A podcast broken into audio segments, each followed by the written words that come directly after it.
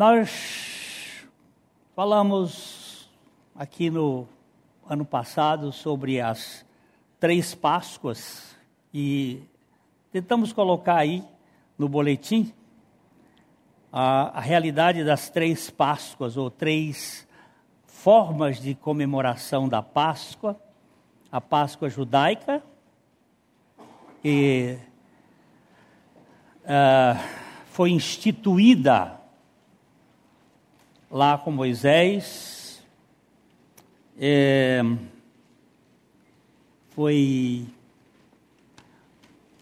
a, cele, a celebração daquele dia ah, importante, quando Deus mandou que passasse o sangue de um, de um cordeiro nos umbrais das portas da casa dos, dos judeus, dos israelitas que moravam no Egito, que estavam lá desde que Jacó foi com toda a sua família, com aquelas 70 pessoas, e que aquilo se multiplicou e hoje cerca de 2 milhões e meio de gente é, sendo escravizado por Faraó e eles querendo voltar, Deus havia prometido, e vieram todas aquelas chamadas pragas lá do Egito, uma a uma, mas Faraó resistente, porque o próprio Deus endurecia o coração de Faraó, até que chegou a última. E na última, Deus disse o seguinte: olha, em cada casa vocês vão matar um cordeiro que vocês vão comer depois. Esse cordeiro tem que ser comido pelos membros da família inteiro. Se vocês não puderem comer, convide outro para comer junto. E pegue o sangue e passe nos umbrais. E o anjo da morte, ele vai ter que passar por cima da casa que está marcada. E isso ficou o nome de Páscoa. Pesach. Passar por cima. Esta é a Páscoa judeu, dos judeus. Come-se com pães sem fermento, pães ázimos, com ah, ervas amargas, é uma, é uma celebração muito importante, porque foi dali que o Faraó deu a, a assinatura para sair o povo. E a história do povo judeu, do povo israelita, é, da saída, passou a comemorar a Páscoa quando chegaram em, na Terra Prometida anualmente, no dia 14 de Abib. Esta Páscoa, para nós, ela perdeu o sentido. Porque nós tivemos um cordeiro que foi embolado também no dia 14 de Abib. Possivelmente no ano 30, um, quando esse cordeiro sem defeito, sem mácula, o cordeiro de Deus, que tira o pecado do mundo, entrou em Jerusalém e depois ele foi crucificado, morreu, ressuscitou e o seu sangue ficou aqui na terra e permanece até hoje. Uma vez que Jesus não tinha pecado, o seu sangue era puro. Ele não tinha os elementos da morte. Ele não podia ver a corrupção ou o apodrecimento. E ele, esse sangue ficou aqui. A minha aposta é que ele está depositado, essa é uma interpretação, debaixo do Calvário onde ele caiu naquele santo graal. O que é o santo graal para mim? É o buraco onde a, a cruz foi enfiada na rocha que os construtores rejeitaram. A rocha que eles rejeitaram foi o Calvário. Porque eles tiraram todas as pedras para construírem o templo de Salomão do monte de Sião Moriá, onde estava onde estava o templo. Eles cortaram aquelas rochas, que são rochas extraordinariamente pesadas, grandes. Ah, rochas que tem algumas que pesam sete toneladas e outras três toneladas, e cortadas milimetricamente, que é impossível, depois de construídas, colocar um papel entre elas. Uma capacidade que se perdeu na história de cortar pedra sem essas britadeiras, sem esses, esses sistemas hoje de raio laser, não tinha nada disso, era feito por óleo quente.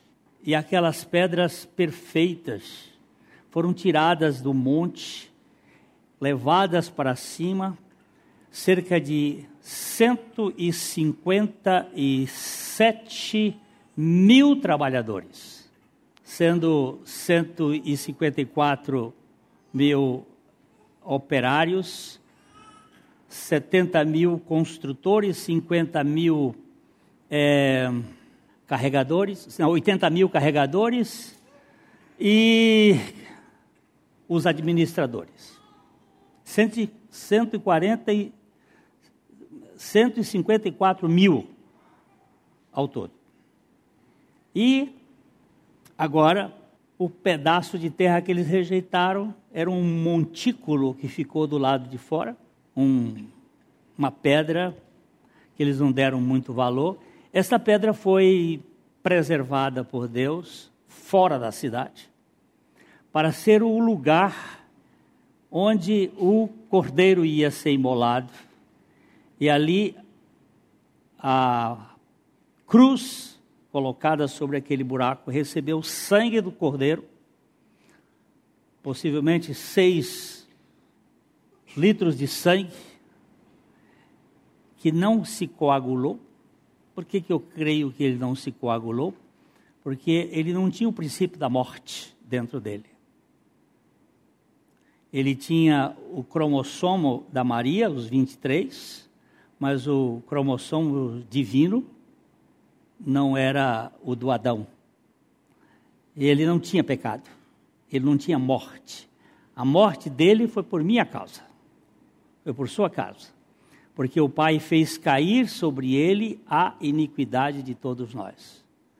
Quando o Pai virou as costas para ele, ele apanhou os pecados da humanidade e a iniquidade, e para trás das suas costas ele os jogou, e atrás das suas costas estava Jesus. E ele recebeu tudo, toda a poluição da humanidade, e morreu ali a nossa morte. Morreu porque nós precisávamos morrer. Então, nós temos o sangue que ficou ali, ele desceu na hora do terremoto, porque houve um terremoto depois do meio-dia, entre o, entre o meio-dia e as três horas, a terra tremeu, sangue desceu, eu creio assim, e na minha interpretação, vocês não precisam aceitá-la, a, a arca está colocada lá embaixo e eu me baseio no livro de Daniel, no capítulo 9. Me baseio no fato de que a arca foi, ela sumiu a partir de Nabucodonosor, ela nunca mais foi achada, nem o Indiana Jones achou. E eu acho que ela ficou lá embaixo. E a, o sangue do cordeiro caiu sobre a tampa do propiciatório. Porque esta arca é a única é o único móvel dos sete móveis do, do tabernáculo que depois é vista no céu. Então, dito isto, eu creio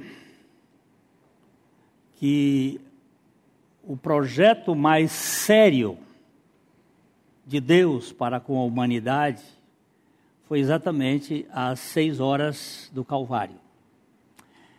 Agora, Jesus morreu e acabou?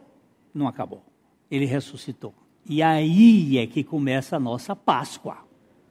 A nossa Páscoa não é com pães sem fermento e ervas amargas.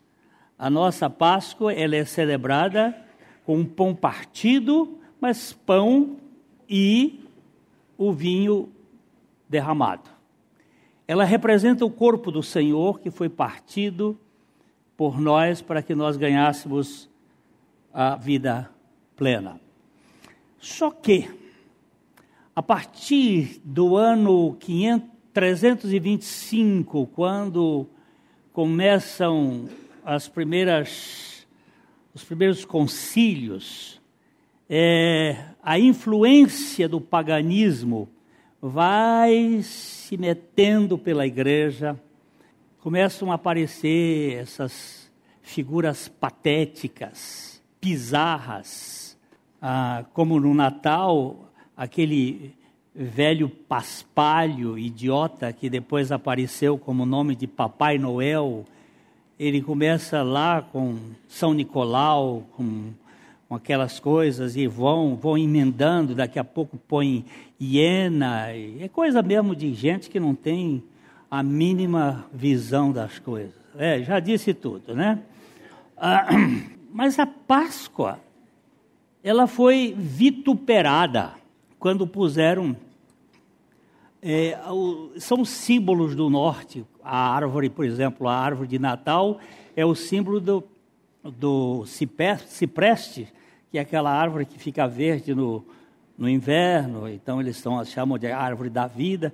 Aí o, o coelho, o coelho apareceu, esse idiota também.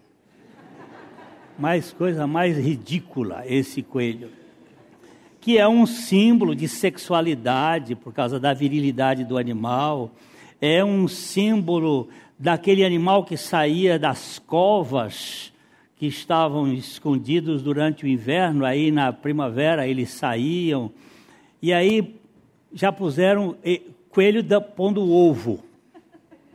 Não é isso uma tradição que vem lá dos poloneses. Aí eles começam o ovo de Páscoa. Né? E isso é re, realidade. Aqui nesse artigo, já para o fim, eu falo dessas, dessas deusas. Por exemplo, se você reparar aí, que é a, a Astarote. Com o imperador Constantino, um pouquinho aqui, com, com o imperador Constantino, as portas do império se abriram para a, igreja, para a igreja e as portas da igreja se escancararam para o paganismo. Uma enxurrada de idolatria se derramou sobre o curso da história eclesiástica e de lá para cá nós vemos as coisas mais exóticas e estranhas tomando conta da vivência no culto da igreja cristã. Exótico é algo que vem de fora, que é de fora, foi implantado no culto cristão. Por exemplo, Astarote a deusa sírio-fenícia, também é chamada de Istar, entre os assírios, e acabou se convertendo em Easter, a Páscoa, na cultura cristã de língua inglesa. Isto é típico do caldeamento das doutrinas. Como é que diz Páscoa em inglês? Easter. E de onde vem Easter? Vem de Esther vem de Astarote. É uma, uma corruptela linguística que vai assumindo e ninguém pensa. Esse caldeamento. Caldeamento é exatamente uma figura de, dos caldeus que se misturam com as outras culturas e aí nós não sabemos e pegamos as criancinhas ingênuas e entochamos elas com doce de chocolate para desenvolver o comércio, o negócio, que é uma coisa completamente bizarra. Isso é Páscoa, isso é palhaçada. É, você vai verificar outro exemplo, como a primavera apresenta uma ideia de renascimento depois do inverno, que dá a impressão de que tudo estava morto. Alguns itens foram enxertados no cristianismo para representar a ressurreição. Veja o coelho, que vive na toca hibernado, agora sai de lá e ganha status de personagem pascal. É bizarro isto. Quando eu olho aquele. Hoje o Junot me mandou um retrato de um coelho um coelhão grande, assim, com duas crianças chorando do lado, as bichinhas. Você viu? As bichinhas morrendo de apavorada e ele sufocando, porque é isso que foi, foi destruído. A única coisa que me chama atenção, me chamou a atenção, foi a história de Felipe. Felipe era um menino uh, que tinha síndrome de Down. E ele foi estudar numa escola. Uh, e os meninos na escola faziam muita, muito bullying com o Felipe. E brincavam e faziam, porque menino é muito cruel. Eu não sei se vocês sabem, mas Júnior é um bicho perverso. É cruel. E o Felipe, coitadinho, ele ficava sempre visto e mal visto. Toda coisa errada era o Felipe que fazia. E a professora um dia fez uma tarefa na escola e disse: agora deu um ovo para cada um, um ovo de plástico, e vocês vão procurar alguma coisa que represente a Páscoa no jardim. E os meninos saíram, eram umas dez crianças, escola americana é assim, nunca tem muita gente.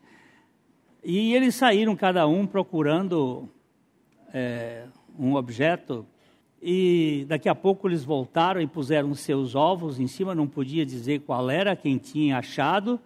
Aí um colocou dentro, quando a professora abriu, tinha uma flor. Que na primavera parecem as flores, símbolo do renascimento. Aí um outro lá pôs uma borboleta. A borboleta também, ela tem a, a representação de uma vida ressurreta. E quando abriram o terceiro ovinho, não tinha nada. Aí a turma disse assim: Ah, isso tem que ser Felipe. Começaram a, a ridicularizar. E ele levantou-se, foi até perto da professora, puxou a saia dela, e, e a professora e disse assim: É meu. Ele disse, não, não disse que era esse idiota? Olha o que ele disse: o que, que é? Um, um ovo vazio. Ele disse: mas isto representa o sepulcro de Jesus, não ficou vazio? A Páscoa normalmente é abril. Em julho, o Felipe pegou uma infecção e faleceu. E no dia do velório, estavam todos os seus colegas lá, e cada um colocou um ovo vazio em cima do seu caixãozinho. Porque se há alguma coisa que me fala da Páscoa, é a sepultura vazia. Ele não está aqui, mas ele ressuscitou. Aparecida, você está aqui, Aparecida. Aparecida, vem cá. Os russos, quando eu cheguei aqui nesta igreja, há 45 anos, é, vem aqui, Aparecida. Aparecida é remanescente dessa raça de russo. Eu estou bem, e você, meu amor? Ah, estou indo. Cristos Vascres. Deus te abençoe, com bastante saúde, tá? Sempre estou lembrando de você, sempre, sempre. Gosto muito. Nós dois gostamos um do outro. A, a Baba gostava demais de você, mas olha, demais mesmo. A Baba é, era a Ana. Bulgakov, a mãe é, dela, é. que veio da Rússia. É. E todo, toda a Páscoa, eu ganhava um prasque, pirasque. pirasque, ela nascia, Isabela nasceu, nós fomos lá com a Anastácia levar Na sua casa. O pirasquê. Pirasquê. Você ainda faz pirasquê? Faz tempo, agora não estou boa. Não dá né? boa, dá muito trabalho. Ih, agora, não é, consigo mais andar porque é, É. e estou aí andando, balançando. Balançando. Mas a a alegria é que Cristos vas cresce. Deus te abençoe. Muita saúde para Carmita, e para você e para os netinhos. Obrigado, meu amor. Deus abençoe você. Obrigado. Obrigado. Isso aqui é o meu povo. Obrigado. Desde, desde 46 eu estou aí. É, Desde 46 ele é aqui da igreja. E aí, meus irmãos, no culto de quarta-feira, nós tínhamos aqui umas velhinhas com uns panos na cabeça, porque eles tinham aqueles turbantes, aquelas. E vamos orar. E um orava em turco, e outro orava em russo, e outro orava em absarábio, e outro orava em leto, e eu no meio daquelas mulheres e aqueles homens orando, eu dizia, Senhor, interpreta para mim, porque eu não posso saber, mas era um momento de muita comunhão. E o que eu disse para ela aqui, e que ela respondeu foi: Jesus Cristo ressuscitou. E ela respondeu: verdadeiramente ressuscitou. Que é isto que faz o cristianismo. Não é ovo de Páscoa, é o túmulo aberto, onde o Senhor abriu escancarou a porta da morte.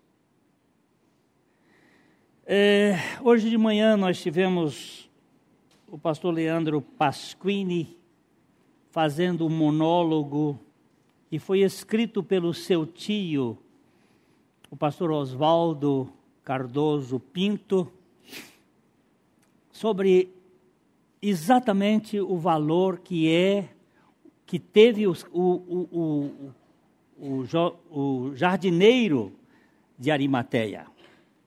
Aquele jardineiro que foi confundido com Jesus. E por que, que ele foi confundido com Jesus? E a ideia que o pastor Carlos colocou é que nós precisávamos ser os representantes de Jesus neste mundo. É,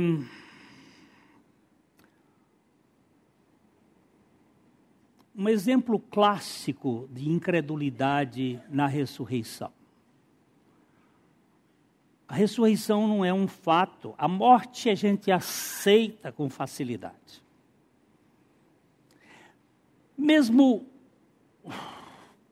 o lado sacrificial de Cristo, visto assim do ponto de vista humano, a gente pode entender. Agora, ressuscitar, isto é impossível de ser admitido. Josh eh, McDowell, um ateu, um agnóstico, que por muitos anos procurou negar a ideia da ressurreição. Ele, ele escreveu um livro que eu quero indicá-lo aqui, para que você possa. Ele é, foi publicado pela editora Betânia na década de 70, 80, mas ele ainda existe. Se chama Mais que um Carpinteiro. Lembra? Ele diz uma coisa interessante a respeito de um irmão de Jesus, Tiago. Por favor, coloque o texto para mim, capítulo 7, capítulo 7 de João, versículos 4 e 5, mostrando que o- a família de Jesus não creu nele. Eles não creram em Jesus. Porque ninguém há que procure ser conhecido em público, e contudo realize os seus feitos em oculto. Se fazes estas coisas, manifesta-te ao mundo. Olha, isso eram os irmãos de Jesus falando para ele. O que, que você está fazendo aqui? Vai se manifestar ao mundo, vai ser um espetáculo ao mundo. E o verso 5 diz: Pois. Pois nem mesmo seus irmãos criam nele. Eles não criam. Entre os irmãos de Jesus, vamos dar uma, só uma, uma olhadinha aí, Mateus capítulo 13, verso 55. Mateus 13, 55 vai mostrar alguns irmãos de Jesus. Eles eram filhos de Maria e de José. Maria não teve, Maria foi virgem até a delivrância. Eu estou usando aqui um termo clássico. A delivrância de Jesus ou a aparição de Jesus. Quando ela teve o parto de Jesus, ela perdeu a sua virgindade. E ela teve outros filhos. Eu sei que há outros grupos cristãos que não admitem isto, mas segundo a palavra de Deus, nós cremos assim. Não é este o filho do carpinteiro?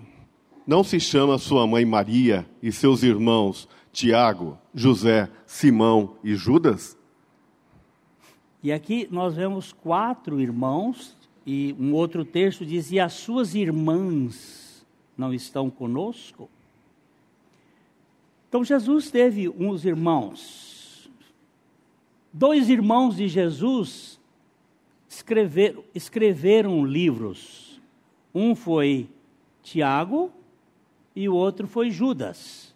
Você vai encontrar a carta de Tiago e a carta de Judas que são cartas de dois irmãos de Jesus.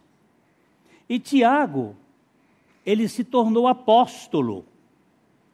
Ele é um dos apóstolos que foram colocados como Paulo e Barnabé, Tiago também era apóstolo. Depois da morte de Tiago, irmão do Senhor, irmão de João, ele teve a ao seu lugar na igreja de Jerusalém. E Tiago fazia parte daqueles que não criam em Jesus. E você viu lá que diz, e os seus irmãos não criam nele. Ah, quando Jesus estava vivo, Tiago não cria que seu irmão Jesus fosse o filho de Deus. Ele, assim como os seus outros irmãos e irmãs, haviam zombado dele. E para Tiago, deve ter sido uma grande humilhação ver Jesus andando pelo país, lançando vergonha sobre o nome da família, por causa das loucas declarações que ele dizia: Eu sou o caminho, eu sou a verdade, eu sou a vida, ninguém vem ao Pai senão por mim. Você imagina você escutar o Glênio. Glênio é o irmão dele, que é meu xará. Saindo em, no Canadá, dizendo: Eu sou o caminho, a verdade e a vida. Você ia se esconder. Que coisa mais ridícula. Eu sou o bom pastor, o bom pastor dá a sua vida pelas suas ovelhas. Você imagina se eu tivesse um irmão dizendo um negócio desse? Tá doido, pirou, ficou maluco. Hã? É, eu sou a videira verdadeira, vós sois os ramos. Eu sou o bom pastor, e assim por diante. O que você pensaria se seu irmão dissesse tais coisas? Braulio, você não teve irmão, né? Teve? Você já imaginou se seu irmão dissesse isso? Como é que você ia ficar? Hã? Muito. Mas algo aconteceu. Este incrédulo que zomba de Jesus, depois que Jesus foi crucificado e sepultado, Tiago apareceu pregando em Jerusalém. Sua mensagem era de que Jesus morrera pelos nossos pecados, pelos pecados do mundo, que Jesus ressurgira outra vez e estava vivo estava vivo. Mais tarde, ele se tornou um dos líderes da igreja de Jerusalém. Escreveu a sua epístola de Tiago, e ele inicia a epístola da seguinte maneira: Tiago, servo de Deus e do Senhor Jesus Cristo. Mas quando foi que Jesus se tornou o Senhor Jesus Cristo? Alguém pode achar esse texto para mim? Não. É... E ele ressuscitou para ser Senhor e Cristo. É Romanos ou é 1 Coríntios? Agora minha cabeça fundiu aqui. E ressuscitou para ser Senhor, tanto dos vivos quanto dos mortos. É que eu não quero gastar tempo aqui, enquanto isso vocês vão procurando. 14, 9. Vamos lá. Romanos 14, 9. Cristo mo morreu. Foi precisamente para este fim que Cristo morreu e ressurgiu para ser Senhor tanto de mortos como de vivos. Olha só. Foi precisamente para este fim que Cristo morreu e ressurgiu para ser Senhor tanto de mortos como de vivos. Para você, para Tiago dizer assim, a, a expressão que ele diz, uh, servo de Deus e do Senhor Jesus Cristo. Quando foi que isso aconteceu? 1 Coríntios capítulo 15, versículo 7. Tiago viu o Senhor. Mas ah, nós vamos, nós vamos ler um pouquinho antes, por favor. Eu, eu, o, primeiro, o versículo está aí, mas eu quero ler um pouquinho. quero começar no versículo 1, capítulo 15, do verso 1, aí a gente vai andar um pouquinho. Só aqui, que aqui nós vamos terminar. 1 Coríntios, capítulo 15, começando no verso 1. Ó. Irmãos, venho lembrar-vos o evangelho que vos anunciei, o qual recebestes e no qual ainda perseverais. Por favor, meus irmãos, meus irmãos, carta aos Coríntios, igreja de Corinto, igreja que deu muito trabalho a Paulo, e ele está escrevendo: Meus irmãos, eu quero lembrar-vos o Evangelho, a boa notícia que eu vos anunciei. Esta boa notícia que vocês receberam e que ainda perseveram, que ainda estão perseverando. Por ele, por ele quem? Pelo Evangelho. Pode ler aqui, por favor, irmão Fernando. Por ele também sois salvos, se retiverdes a palavra, tal como vô-la preguei, a menos que tenhais crido em vão. Esse é um, dos textos do versículo que me preocupa. O resto não. A menos que tenhais crido em vão. Eu não sei como é que se crê em vão, mas um dia o Espírito Santo vai me explicar o que significa crer em vão porque ele diz assim: eu, olha, por ele, pelo Evangelho, também sois salvos, se retiverdes, se mantiverdes a palavra tal como vula preguei, a menos que tenha escrito em vão. E aí ele vai dizer o que é o Evangelho. Antes. Antes de tudo, vos entreguei o que também recebi que Cristo morreu pelos nossos pecados, segundo as Escrituras, e que foi sepultado e ressuscitou ao terceiro dia, segundo as Escrituras. Aqui está toda essa. Pode parar um pouquinho. Aqui está toda a essência do Evangelho. O que, que é o Evangelho? É a morte, o sepultamento e a ressurreição de Jesus Cristo. Cristo morreu, foi sepultado e ressuscitou ao terceiro dia, segundo as Escrituras. O Evangelho está aqui. A boa notícia é que ele morreu e ressuscitou, mas eu estava nele. Quando ele morreu, eu fui colocado nele. Quando ele morreu, eu fui jogado nele. A morte dele é a minha morte. E quando ele ressuscitou, eu ressuscitei com ele. A boa notícia é: a sua história acabou. Tony, a sua história acabou. Tony, você não tem mais história. Acabou. agora é Cristo em você. Pronto? Essa é uma boa notícia. Eu não tenho agora que ficar com vergonha, eu não tenho mais a culpa, eu não tenho agora mais que viver com medo, porque a obra foi feita e, e satisfaz perfeitamente a todo aquele que nele crê. E aí Paulo vai dizer assim: e apareceu. E apareceu a Cefas, e depois aos doze. Depois foi visto por mais de quinhentos irmãos de uma só vez, dos quais a maioria sobrevive até agora. Porém, alguns já dormem. Olha, ele começa dizendo assim: olha, sabe como é? Ele ressuscitou, apareceu a Cefas. Quem é Cefas? Pedro. Apareceu a Cefas. Quem é Cefas? O discípulo que nega Jesus. E quando Jesus ressuscitou, ele deixou um bilhetinho para Cefas. Disse assim: Diga aos meus irmãos de a Cefa que eu vou me encontrar com eles na Galileia.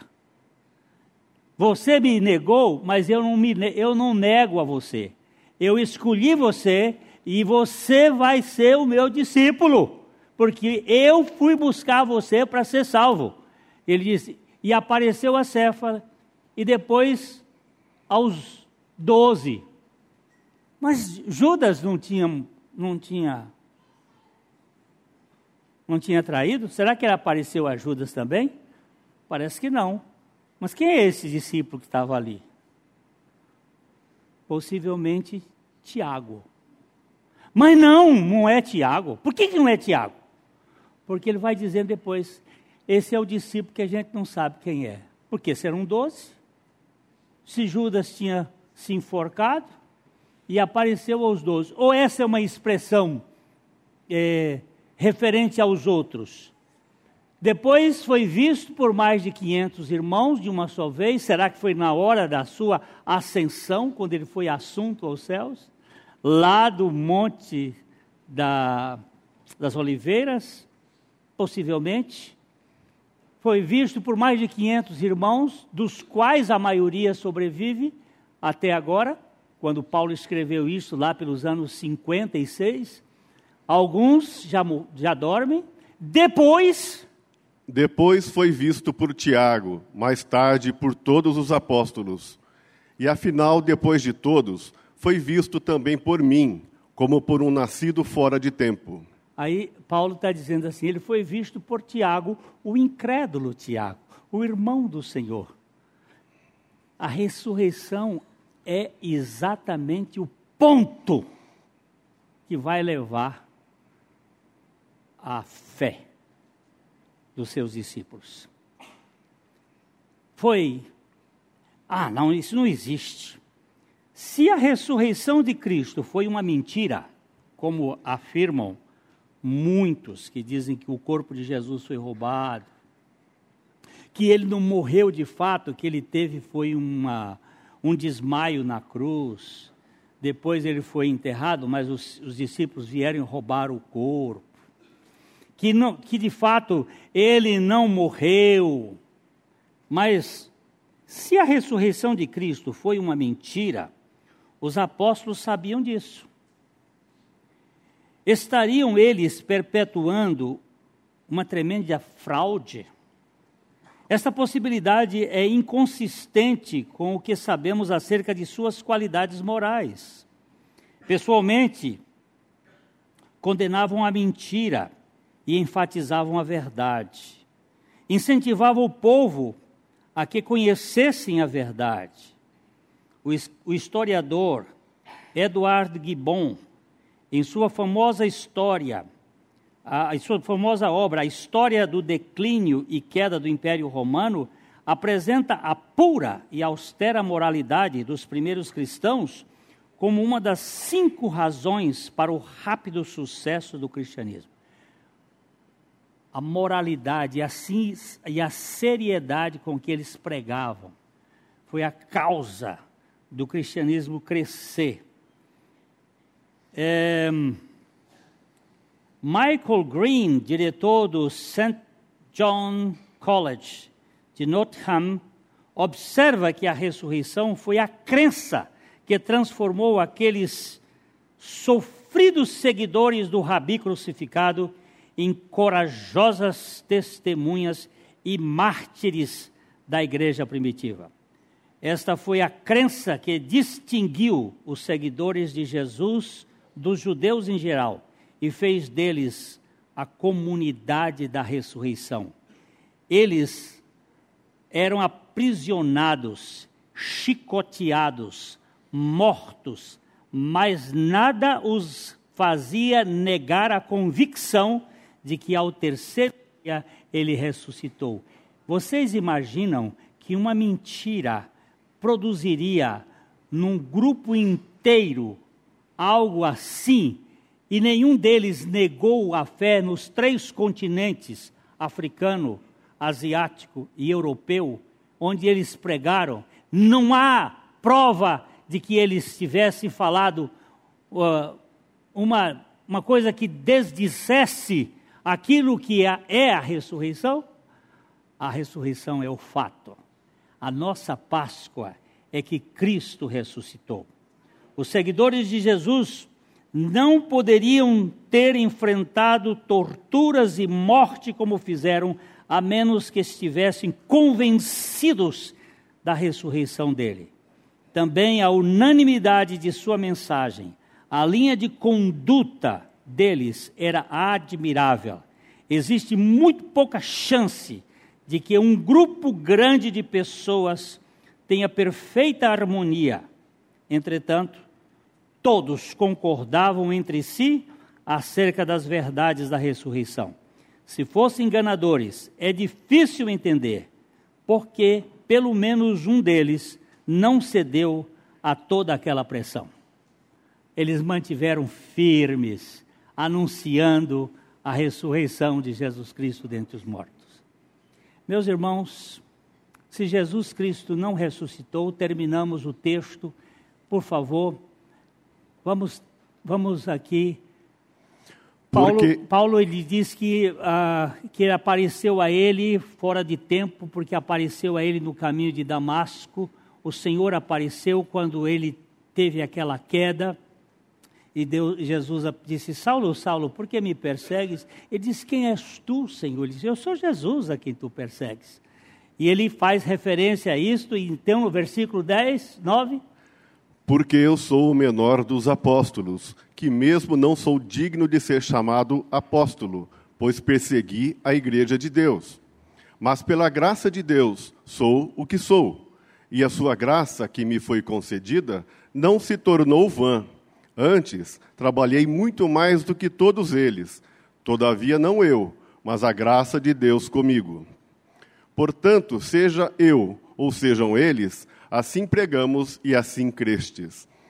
Ora, se é corrente pregar-se que Cristo ressuscitou dentre os mortos, como pois afirmam alguns dentre vós que não há ressurreição de mortos? Ele está conversando porque alguns se escreveram dizendo: não, os mortos não ressuscitam. Aí Paulo começa a argumentar dizendo: olha, se é se é corrente pregar-se que Cristo ressuscitou dentre os mortos, como pois afirmam alguns dentre vós, povo de Corinto, que não há ressurreição de mortos? Vocês estão ficando doidos? Eu fiz quarta-feira o sepultamento de uma menina de 30 anos aqui na nossa comunidade, um, um momento muito difícil para mim. Casei os pais, apresentei essa menina, casei essa menina no dia 31 de 10 de 2014, acompanhando aquele processo todo, olhava para o corpo da Monique, eu dizia, eu cheguei próximo dela e disse: Abre o olho, minha filha porque eu nunca vi um morto mais bonito, sereno. E depois que eu saí dali, o Senhor disse: Mas eu vou ressuscitá-la. Mas eu vou ressuscitá-la. O meu problema é que eu estou em, em Cronos e ele está em Kairos. Ele tem um outro tempo. E o tempo de Deus vai acontecer. Ele está dizendo: se é fato que os mortos não ressuscitam, vocês estão dizendo que não ressuscita morto? A fé cristã se baseia nisto. E se não há? E se não há ressurreição de mortos, então Cristo não ressuscitou. E se Cristo não ressuscitou, é vã a nossa pregação e vã a nossa fé. E somos tidos por falsas testemunhas de Deus, porque temos asseverado contra Deus que ele ressuscitou a Cristo, ao qual ele não ressuscitou, se é certo que os mortos não ressuscitam. Então é, é nós estamos bestando aqui. Se Cristo não ressuscitou, é, nós estamos sendo idiotas aqui, anunciando um negócio falso. Agora, se ele não ressuscitou, o que, que nós vamos ficar fazendo? Mas ele diz: Mas nós vamos pregar porque ele ressuscitou. E porque ele ressuscitou, nós também vamos ressuscitar. Não tem, não vai a morte, não vai ganhar de Deus. E se Cristo não ressuscitou, é vã a nossa fé, e ainda permaneceis nos vossos pecados. E ainda mais, os que dormiram em Cristo pereceram. Se a nossa esperança em Cristo se limita apenas a esta vida, somos os mais infelizes de todos os homens. Eu vou parar aqui, mas ele vai até o capítulo, versículo 52 falando sobre esse assunto. Ó, a ressurreição é o centro da fé cristã. A nossa Páscoa é essa. Christos Vascres. Agora, só a, a, Aparecida vai responder. Vaístes Vascres. Ou Cristo ressuscitou. Verdadeiramente ressuscitou. E é a nossa vida. E é isso que nós temos que dizer ao mundo. Ah, eles vão ridicularizar. Problema deles. Quem crê será salvo. Quem não crê já está condenado. Nós não temos que convencer ninguém. Mas Cristo ressuscitou. E eu prego isso com toda a convicção da minha alma, ainda que eu não saiba explicar, ainda que isso, do ponto de vista científico, seja um fenômeno que não pode ser provado, mas ninguém pode negar. Porque essa ressurreição mudou o caráter. Você imagina aquele Pedro, que uma moça que trabalhava numa casa, disse assim para ele: Olha, o teu sotaque te condena. Não, não. Ó, oh, você não negou três vezes.